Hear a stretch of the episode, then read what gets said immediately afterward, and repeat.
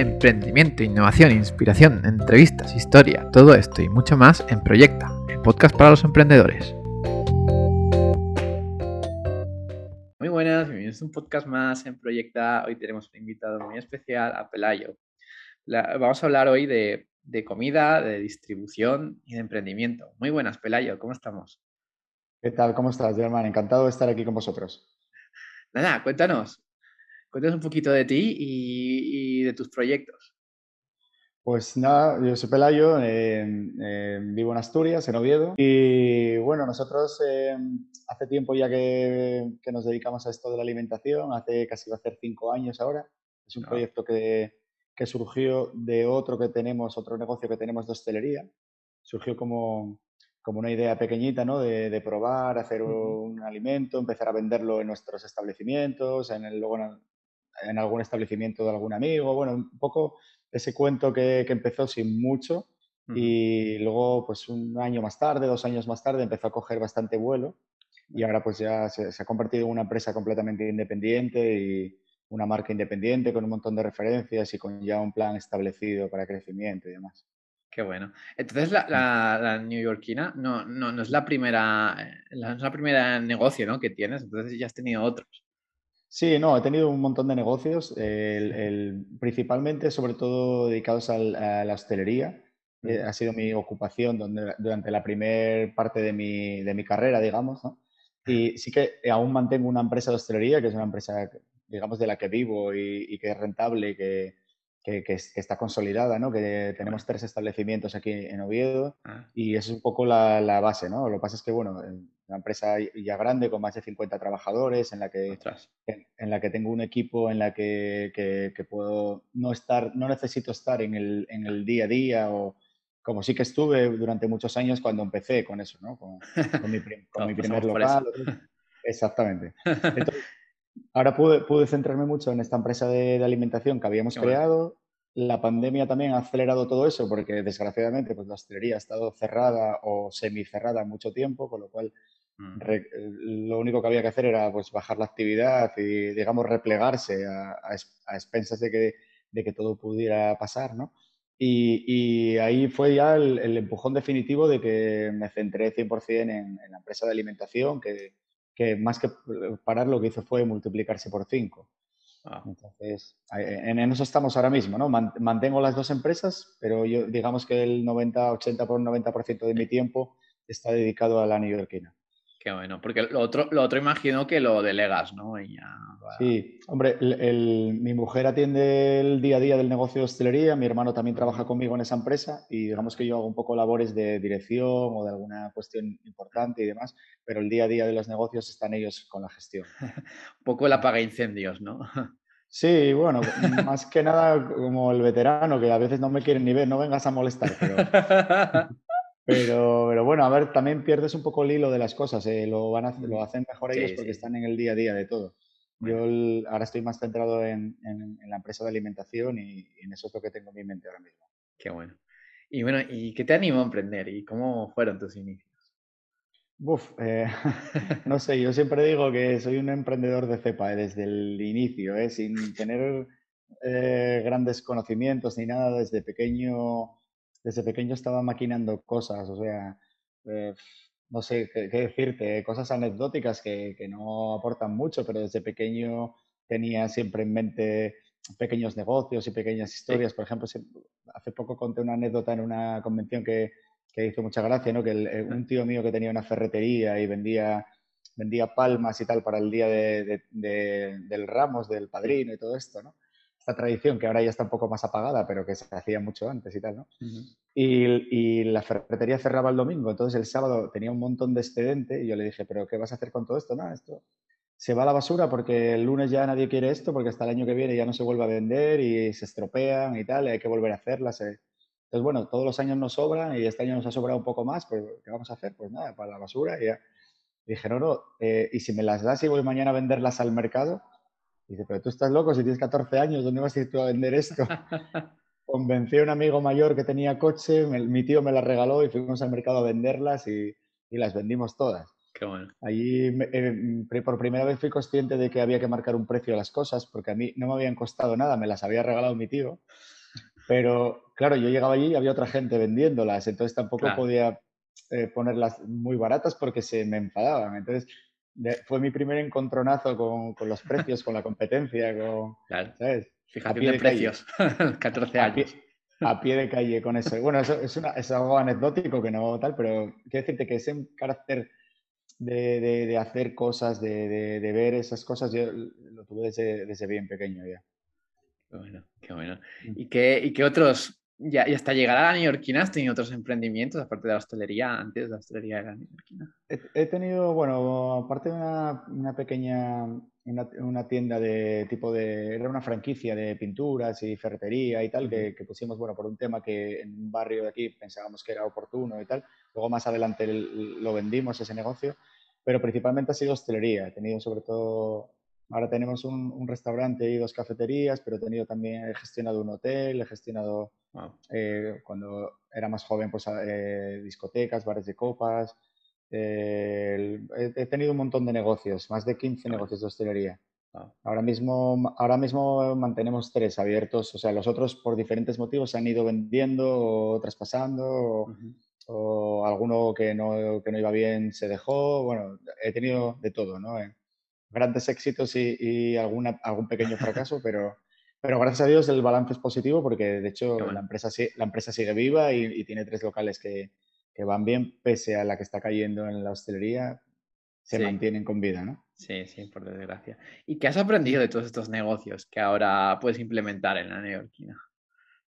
Bueno, aprendí muchísimo. Yo siempre me, me quedaba con muchas cosas de, Incluso cuando un comercial venía a visitarte con, para presentarte un producto, tal, eh, yo ya tenía en mente desarrollar algo, algo propio, ¿no? fabricar algo, que bueno, más adelante hablaremos de eso si quieres en otras preguntas, pero entonces yo, yo ya los últimos años que ya estaba maquinando algo en mi cabeza, exprimí mucho todas esas cosas, desde que me venían cualquier empresa a presentar un producto nuevo, sea un, un vino, un aceite, un, no sé, eh, una, marca de jamones o una marca de, cervezas, da igual, lo que fuera.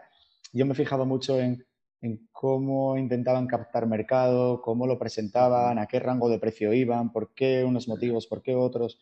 Intentaba quedarme mucho con eh, y ver, interpretar, que algo creo que es, es, muy importante, que es que si alguien escucha esto y le puede servir para algo, ¿no? Detectar patrones, ¿no?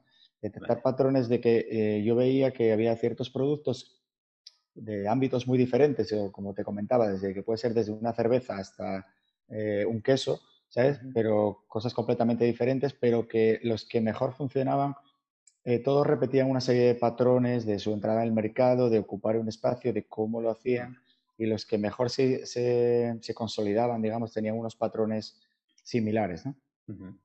Bueno, luego hablaremos más, más de ello, porque creo que es un tema interesante. Pero ahora sí, cuéntanos, ¿qué es la neoyorquina? Y cuéntanos su historia. ¿Cómo surgió? Ya nos has adelantado un poco, pero bueno, cuéntanos la, historia.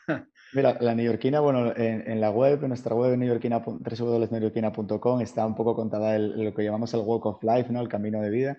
Esto fue un... Yo ya te digo, estaba maquinando esto desde hace tiempo, ¿no? Y en un viaje que hicimos mi mujer y yo a Estados Unidos, pues... Eh, eh, probamos la granola en, una cafetería de estas que ahora hay muchas en España, pero que, que, en aquel entonces no, no, se, no se veían tanto, que es eh, sitios de, specialty coffee, ¿no? De, sitios un poco que cuidan mucho el origen del café, el tostado, que tienen diferentes tipos de preparaciones y demás. Y se empezaban a ver ese tipo de negocios allí. Y en uno de ellos, que fuimos a, a tomar un café y a desayunar y demás, estaban horneando una granola, ¿no? Y yo, muy curioso por esas cosas, pregunté qué era eso y tal, dijeron que era granola. Yo la verdad es que no era consciente de, haber escuchado esa palabra antes, porque tampoco... Hoy en día en España hay mucha gente que tengo que explicarle lo que es. Imagínate hace siete, siete, ocho años o tal, pues, pues mucho más, ¿no? Entonces, pero yo me quedé con la copla. Luego, pues entramos en un supermercado a comprar unas cosas para comer y tal y, vi unas cuantas marcas independientes, compré un par de, paquetes, empecé a mirar las páginas web, empecé a, eh, a, ver un poco todo eso y ya empezó mi cabeza a maquinar, esto, pero esto no, en España no, no existe, eh, no existe eh, tal. Eh, luego hicimos, bueno, cogimos un coche, hicimos otra parte del viaje por otra parte de Estados Unidos y, seguí viendo este tipo de iniciativas, sobre todo en las grandes capitales y demás. Y bueno, al volver ya estaba maquinando todo eso. Con, con la buena suerte de que yo, digamos, ya tenía mi negocio, ¿no? Y, en uno de los negocios de hostelería que tenemos, tenemos un pequeño obrador que se hace repostería casera para vender en el local y demás, ¿no? Y ahí empecé un poco a, hacer unas cuantas pruebas, ¿no? Con la persona que nos ayuda ahí en el obrador y tal. Y dije, vamos a hacer unas mezclas. A mí siempre me, me, gustó también mucho el tema de la cocina, de, me gusta cocinar en casa, a nivel aficionado, ¿eh? Pero bueno, me gusta hacer mis mezclas y mis cositas y seguir alguna receta de algún profesional y demás, ¿no? y, empezamos a hacer alguna mezcla y pues, salió bien y le empezamos a, la pusimos Sí, no tiene nada que ver con lo que tenemos ahora mismo, pero bueno. Imagino. Dentro, dentro de lo que cabe salió, salió Prueba y error, ¿no? Pelayo, imagino. E, exactamente. entonces empezamos a... Le pusimos una pegatina con el nombre del local, ni siquiera, ni siquiera era la neoyorquina, y, las empezamos a vender y a regalar a algún cliente habitual en el, en el sitio y, y, cada vez nos las pedían más, ¿no?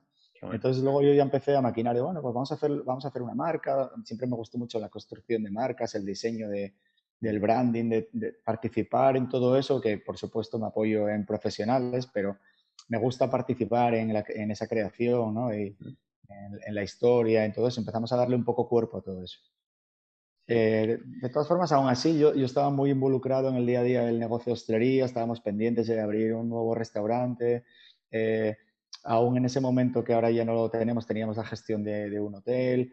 Eh, o sea, estaba, estaba muy, muy ocupado, ¿no? Y, esto era algo que yo iba empujando solo de vez en cuando y demás, ¿no? Bueno, pero lo estabais incubando, ¿no? exactamente. Estabais incubando, ver si la cosa pues funcionaba, ¿no? Y a partir de ahí, pues ahora le dedicas tiempo, ¿no? Fue un proceso un poco diferente a muchas empresas que se crean hoy en día, ¿no? Que es echas toda la carne en el asador y pruebas un año y si no va, pues lo dejas y a otra cosa.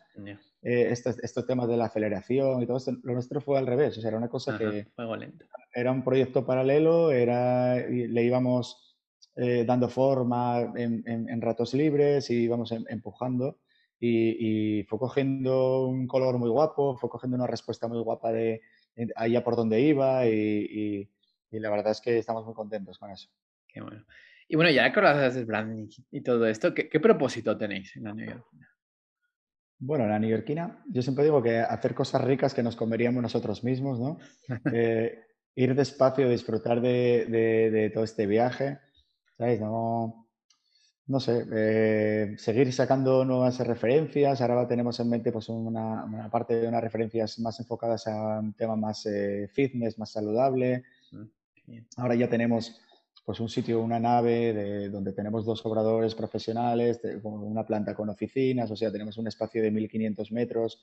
O sea, la, la, neoyorquina ahora ya ha cogido un vuelo, ahora ya tenemos un equipo de ocho personas trabajando directamente solo en eso, eh, más otras dos, tres personas ajenas que están colaborando con la empresa también en temas comerciales y financieros. Entonces, ahora ya, bueno, eh, seguir con el vuelo, disfrutar del viaje, pero y, seguir acertando con las cosas que le gustan a la gente, ¿no? Pero...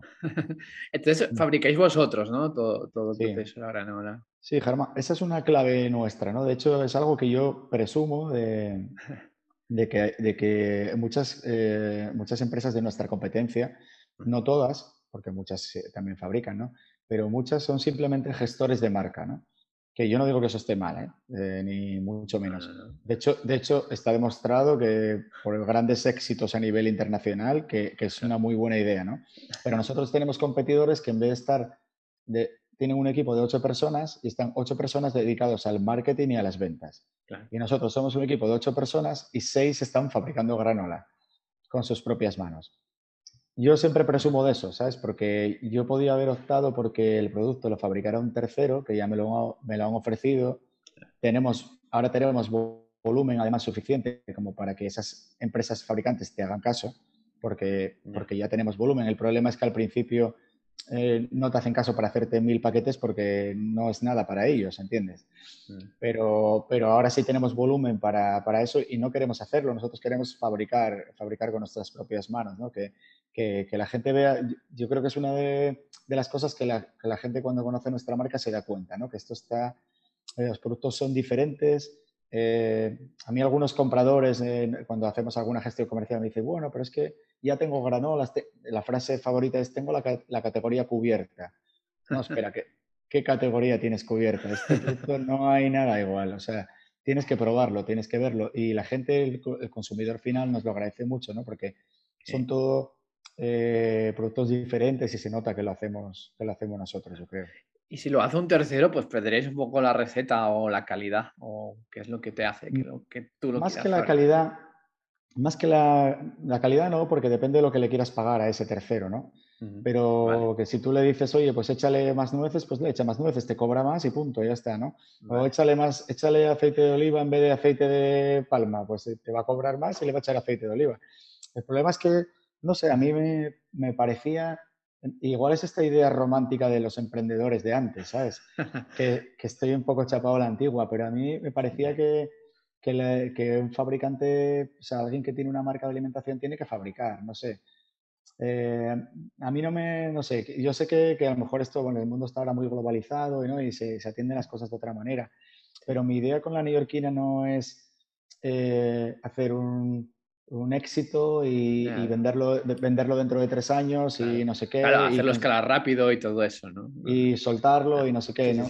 Yo no llegué aquí para esto, ¿sabes? Yo quiero dejarles a mis hijos una empresa de alimentación y una empresa consolidada y yo no no me imagino a los señores de chocolates valor o de pastas gallo, no sé qué, que les fabrique un tercero y que, y que quieran, y que quieran, para mí, sinceramente te digo que mis, mis, referentes en el tema del emprendimiento, aprendo todo lo que puedo de, de toda la gente con la que me cruzo alrededor, pero, pero mis referentes en el tema del emprendimiento son estas grandes empresas, ¿sabes?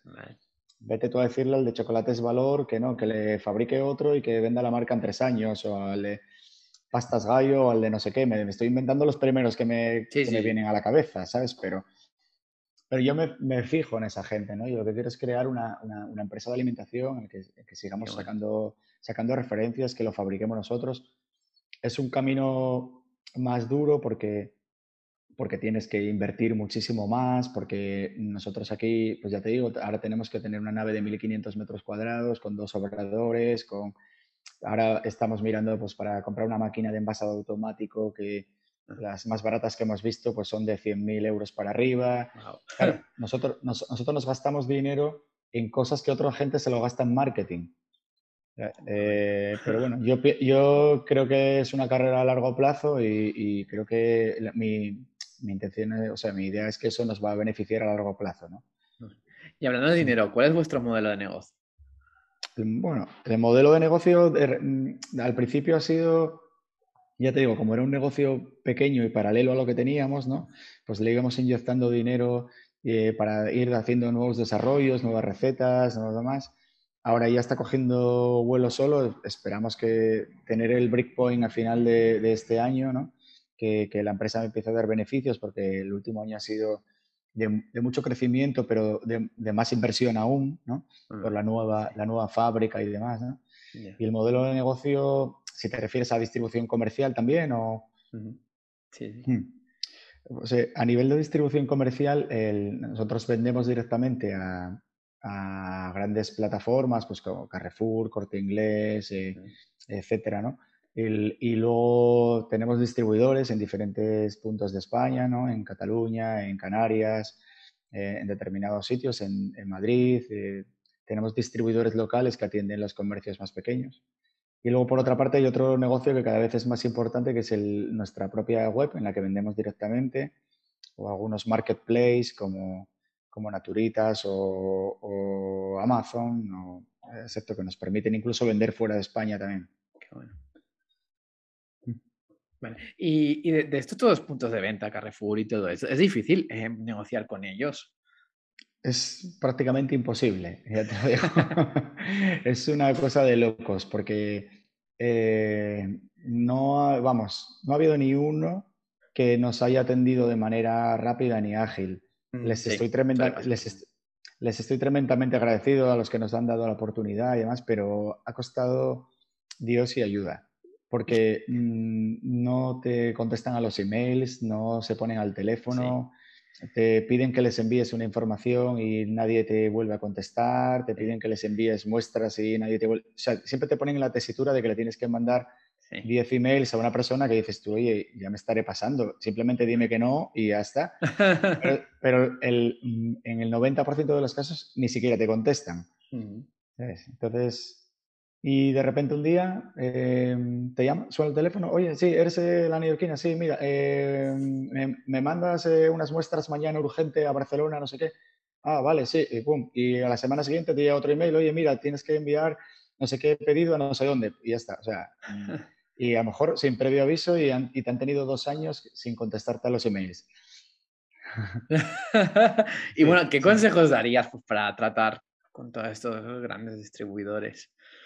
Mm, eh, si es una empresa eh, como fue la nuestra en un inicio, ¿no? Eh, completamente desconocida, con un producto bastante desconocido, y, si, y, que los únicos competidores que teníamos eran grandes multinacionales como Kelos y Nestlé y compañía, ¿no?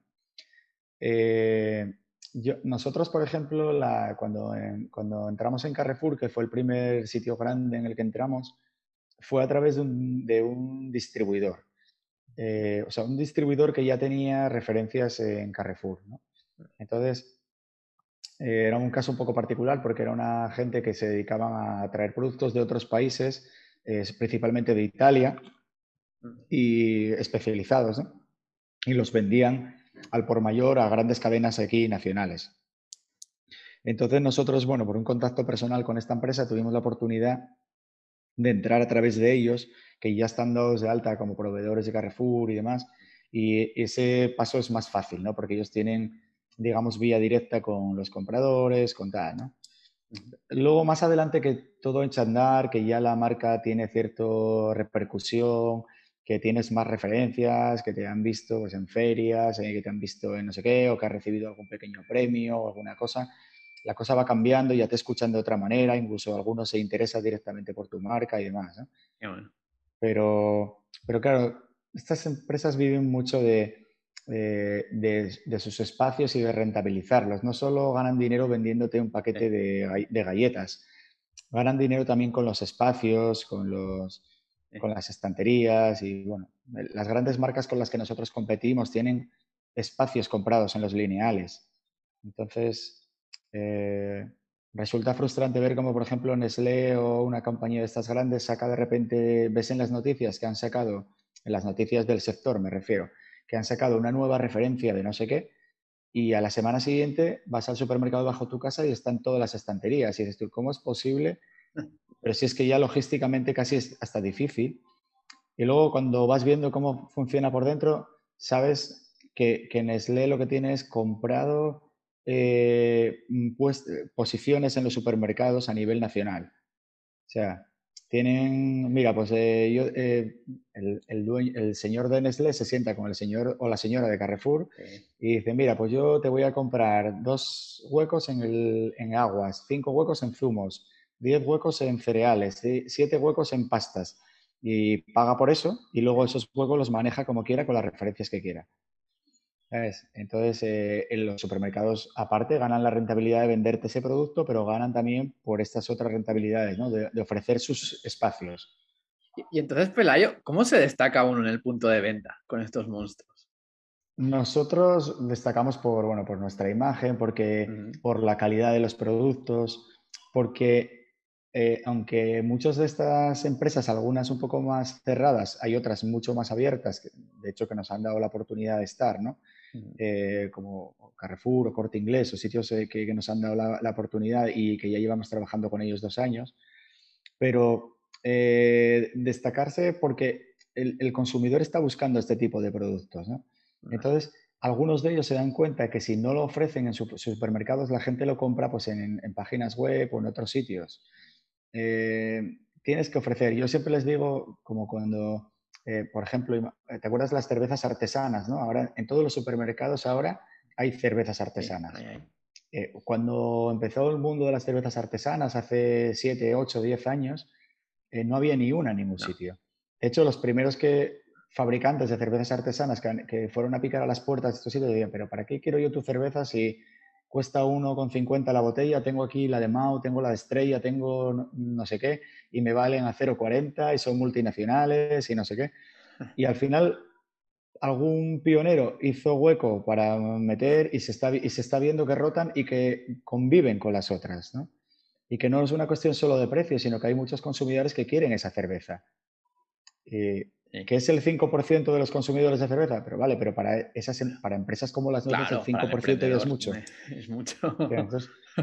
Entonces, algunas, algunas de estas grandes cadenas se están dando cuenta de que tienen que ofrecer cosas diferentes, que tienen que ofrecer eh, productos que la gente está buscando en, en, otras vías y que si no los ofrecen la gente los busca en otros canales, ¿no? Los busca en Amazon, los busca en páginas web, los busca en otros sitios.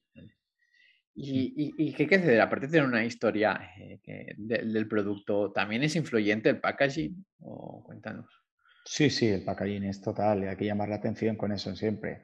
Nosotros ahí nos gastamos la, primera de nuestras naves. Yo, imagínate que cuando, cuando hicimos las primeras pruebas de, de, granola que vendimos en nuestro local de hostelería, que como te decía, no tiene, en realidad no tiene nada que ver con las que vendemos ahora, eh, eran otra mezcla diferente que estaba bien, pero yo creo que, ahora está mejor, ¿no? Pero bueno, esa primera mezcla que incluso gustó y que estaba bien, eh, nada, era una pegatina, no sé qué. Y nosotros incluso con eso ya empezamos a desarrollar todo el packaging. Ni siquiera teníamos la receta terminada.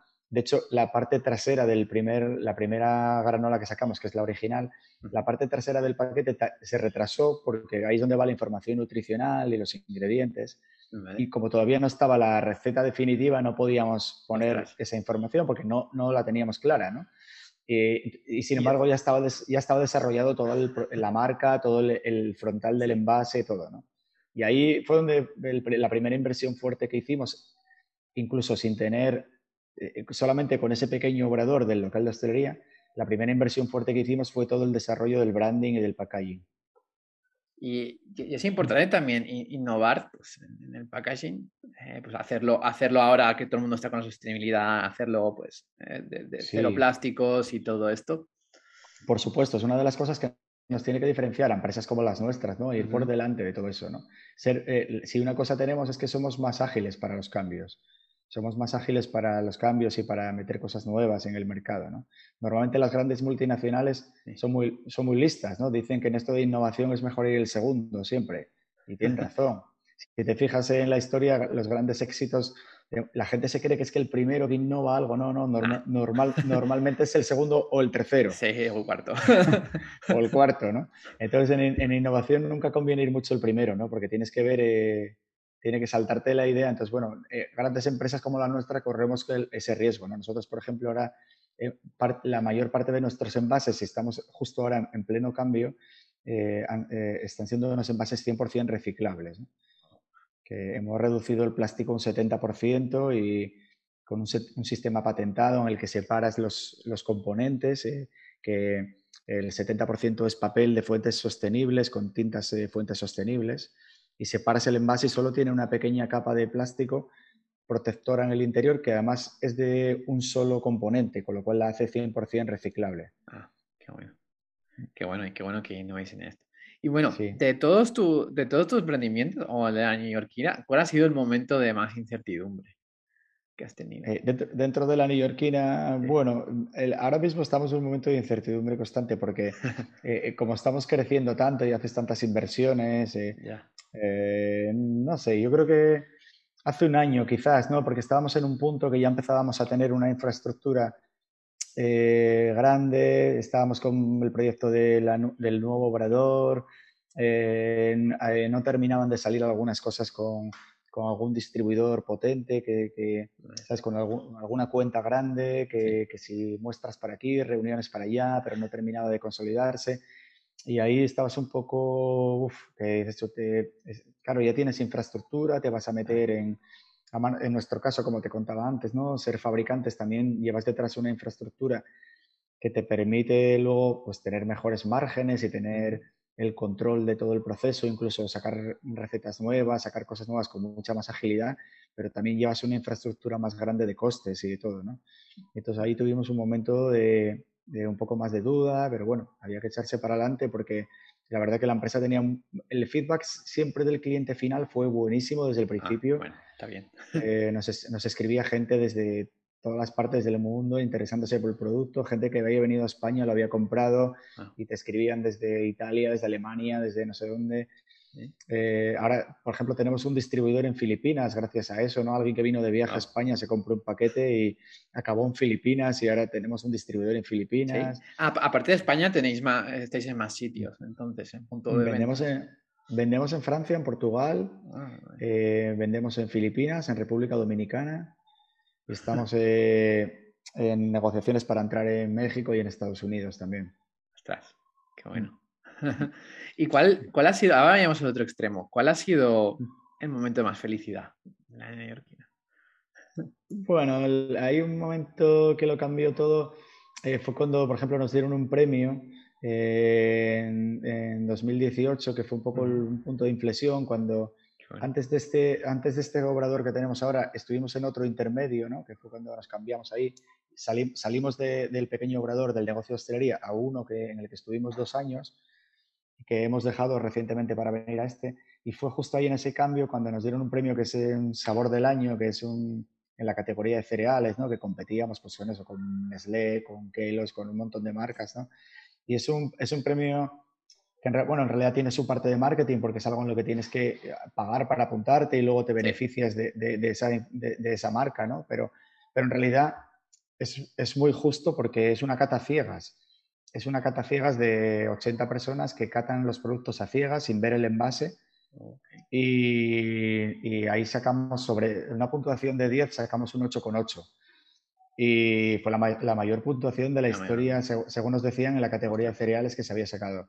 Y ahí, no- bueno, nos dio un feedback muy bueno. Justo a raíz de ese premio nos llamó el corte inglés eh, para Ah, bueno. el producto. Entonces, Entonces- fue una buena inversión, ¿no? Eso de lo Sí, del sí, sí, sí.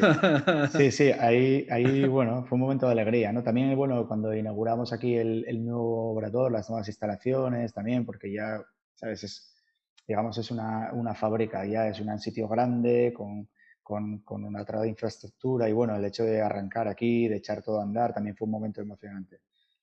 Qué bueno. Mm. ¿Y dónde ves la neoyorquina de aquí a 10 años? Sé que es difícil, pero ¿dónde lo ves? Sí. No, yo lo veo creciendo con más referencias en el mercado, ¿no? No solo haciendo granola, sino convirtiéndonos en, en la ¿Qué tienes en mente? ¿Cuál es la próxima referencia? No, van a ser cosas eh, más relacionadas con el mundo del fitness y siempre partiendo de, de- de- de plan base, de cosas eh, de origen vegetal, ¿no? Eh, principalmente de origen vegetal y relacionadas así con la avena, porque es donde somos más fuertes, ¿no? Entonces, lo que veo más a corto plazo, a 10 años no sé, pero más a, más a corto plazo es que vamos a ampliar las referencias, ¿no? Eh, ir, ir poniendo un foco sobre, sobre algunas cosas que intuimos que el mercado pueda coger bien y seguir cre- creando toda esta red, esta capilaridad, ¿no? De estrechando relaciones con, con las grandes cadenas, con distribuidores, Bueno. con algún distribuidor internacional. Y bueno, en, en eso es lo que estamos trabajando ahora y que yo creo que, que verá frutos enseguida. Sí, paso a paso, ¿no? Eso es, eso es. Y bueno, ya, la última pregunta. Ya es más libre, que recomiendes pues algún consejo, algún libro, alguna serie que te haya ayudado. Ah, me- mira, hace poco leí una frase que decía que uno de los grandes problemas de la mayoría de los CEOs es que leen poco, ¿no? Y, es- yo creo que es mentira porque ahora, ahora, ahora está muy de moda y está leyendo muchísimo la gente. Y yo creo que, vamos, eh, de hecho siempre digo a mi equipo y demás que eh, tienen mucha tendencia a buscar todo en, en Internet y tal, ¿no? Digo, tener en cuenta que la, eh, Internet está muy bien como para buscar pistas, ¿no? Pero la información de verdad está en los libros, ¿no? Si, si alguien es, es especialista o muy especialista en una materia, eh, eh, a poco listo que sea, no te va a regalar su sabiduría en un- eh, gratuitamente en un pod, en un pod, ¿no? Te, te va a regalar su sabiduría pues vendiéndote un libro, una conferencia o demás, ¿no? Entonces, yo de los libros he aprendido muchísimo, ¿no? Un libro que, que me cambió mucho la... Porque hay libros que te aportan conocimiento de los que tú sacas cosas, ¿no? Que son casi todos. Los hay que te aportan un montón y otros menos, ¿no? Pero yo creo que todos te aportan algo, hasta los más malos. Pero bueno, sobre, yo sobre todo leo mucho ensayo, economía, eh, salud, eh, fitness, leo mucho relacionado con eso. Novelas hace mucho que no leo. pero, pero casi todo lo que leo es con eso. Pero un libro que me cambió la forma de pensar, que eso recuerdo pocos que me lo hayan cambiado, es un libro que se llama Antifrágil, que es de un escritor eh, que está afincado en Estados Unidos, pero de origen israelí, si no me equivoco, se llama Talef, eh, Nicolás eh, Talín Talef o algo así, tiene un nombre complicado. Pero bueno, todo, si buscas en Google Antifrágil, todo está traducido al español, es un superventas. Y de hecho lo hay en edición bolsillo y lo hay, ya lo he visto en muchos sitios. Ese libro, por ejemplo, que es un libro complejo, es un libro muy de, de mezcla filosofía estoica con eh, cuestiones de inversión, cuestiones de la vida propia, de, todo, ¿no?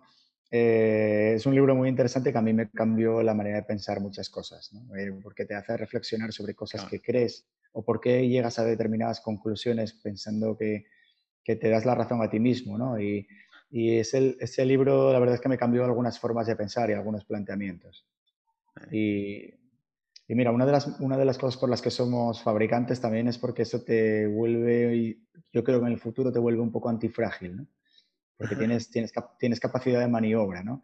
El, el, el subtítulo del libro es eh, Las cosas que se benefician del desorden, ¿no? Entonces, mira, ahora estamos en un momento de pandemia, estamos en un momento de, en el que se han desestabilizado muchas cosas y las empresas que van a salir fortalecidas precisamente son las antifrágiles, ¿no? Las que tenían capacidad de crecer por otro lado, capacidad de apoyarse, ¿no? Él, en el libro lo llama altera, ¿no? Eh, el, tener, el, tener siempre una balanza que te beneficia si el peso cae de un lado o de otro, ¿no?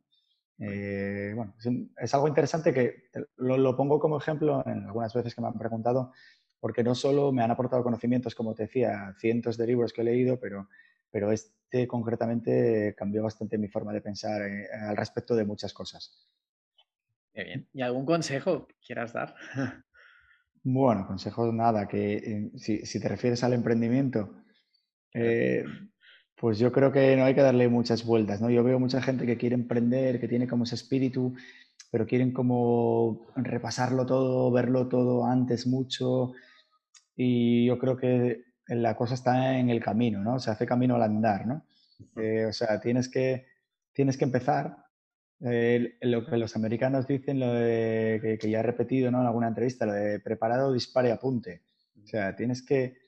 Eh, mucha gente que quiere como enfocar primero, ¿no? No se atreven a, a, dar el paso, ¿no? Y, yo creo que es un pensamiento erróneo, ¿no? Porque tú tienes que arrancar, evidentemente con cierta lógica y no, no desperdiciar el dinero, ni el tiempo, ni los recursos.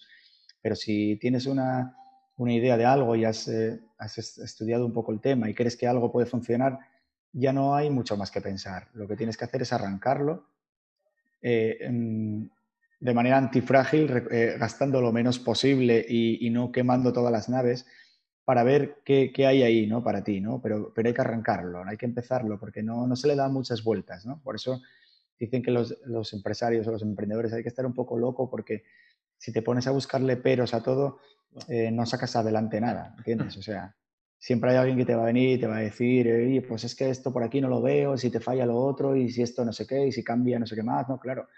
Y si cambia todo eso, claro, me voy al garete, es evidente, ¿no? Pero, pero entonces, eh, ¿y qué negocio me propones tú que no haya todos esos peros?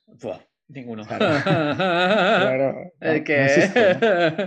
Entonces hay, hay que echarse para adelante, hay que probar las cosas, ¿no? Hay que, hay que meterse en el barro, ¿no? Esto de, de querer probar algo, no querer mancharse, pero querer estar seguro de que va a salir bien, no suele dar buen resultado. Supongo que habrá alguna excepción, ¿sabes? De gente que lo han mirado, requete mirado y solo se han metido cuando lo tenían clarísimo. Pero, pero aún así tienes, tienes incertidumbre, ¿eh? que todos tenemos. Hay que, hay, un pero seguro, seguro, siempre. hay, que, hay que meterse un poco en el barro, Germán, y mucha gente le tiene, le tiene miedo al barro. Sí. Mm. Bueno, pues pero nos quedamos con estos consejos. Antes de despedirnos, eh, recuérdanos cómo te podemos encontrar, eh, tus redes sociales, página web. Sí, bueno, eh, está todo en, nuestra web, www.newyorkina.com. ahí, ahí se puede ver toda la historia de la granola, comprarla, ver, ver dónde la tenemos. Y luego yo, bueno, más activo soy en, LinkedIn, ¿no? que, que figuro como Pelayo Pérez, y ahí me podéis encontrar. Sí, sí, contesta, doy fe. Sí. bueno, pues lo, dejaremos debajo de las descripciones, tanto la página web como tu, red social. Y nada, ha sido un placer. Antes de despedirnos, que la gente se suscriba al podcast para atraer a otros emprendedores como Pelayo. Y nada, ha sido un placer, Pelayo. Muchísimas gracias, Germán. Un placer. Hasta la próxima. Hasta la próxima.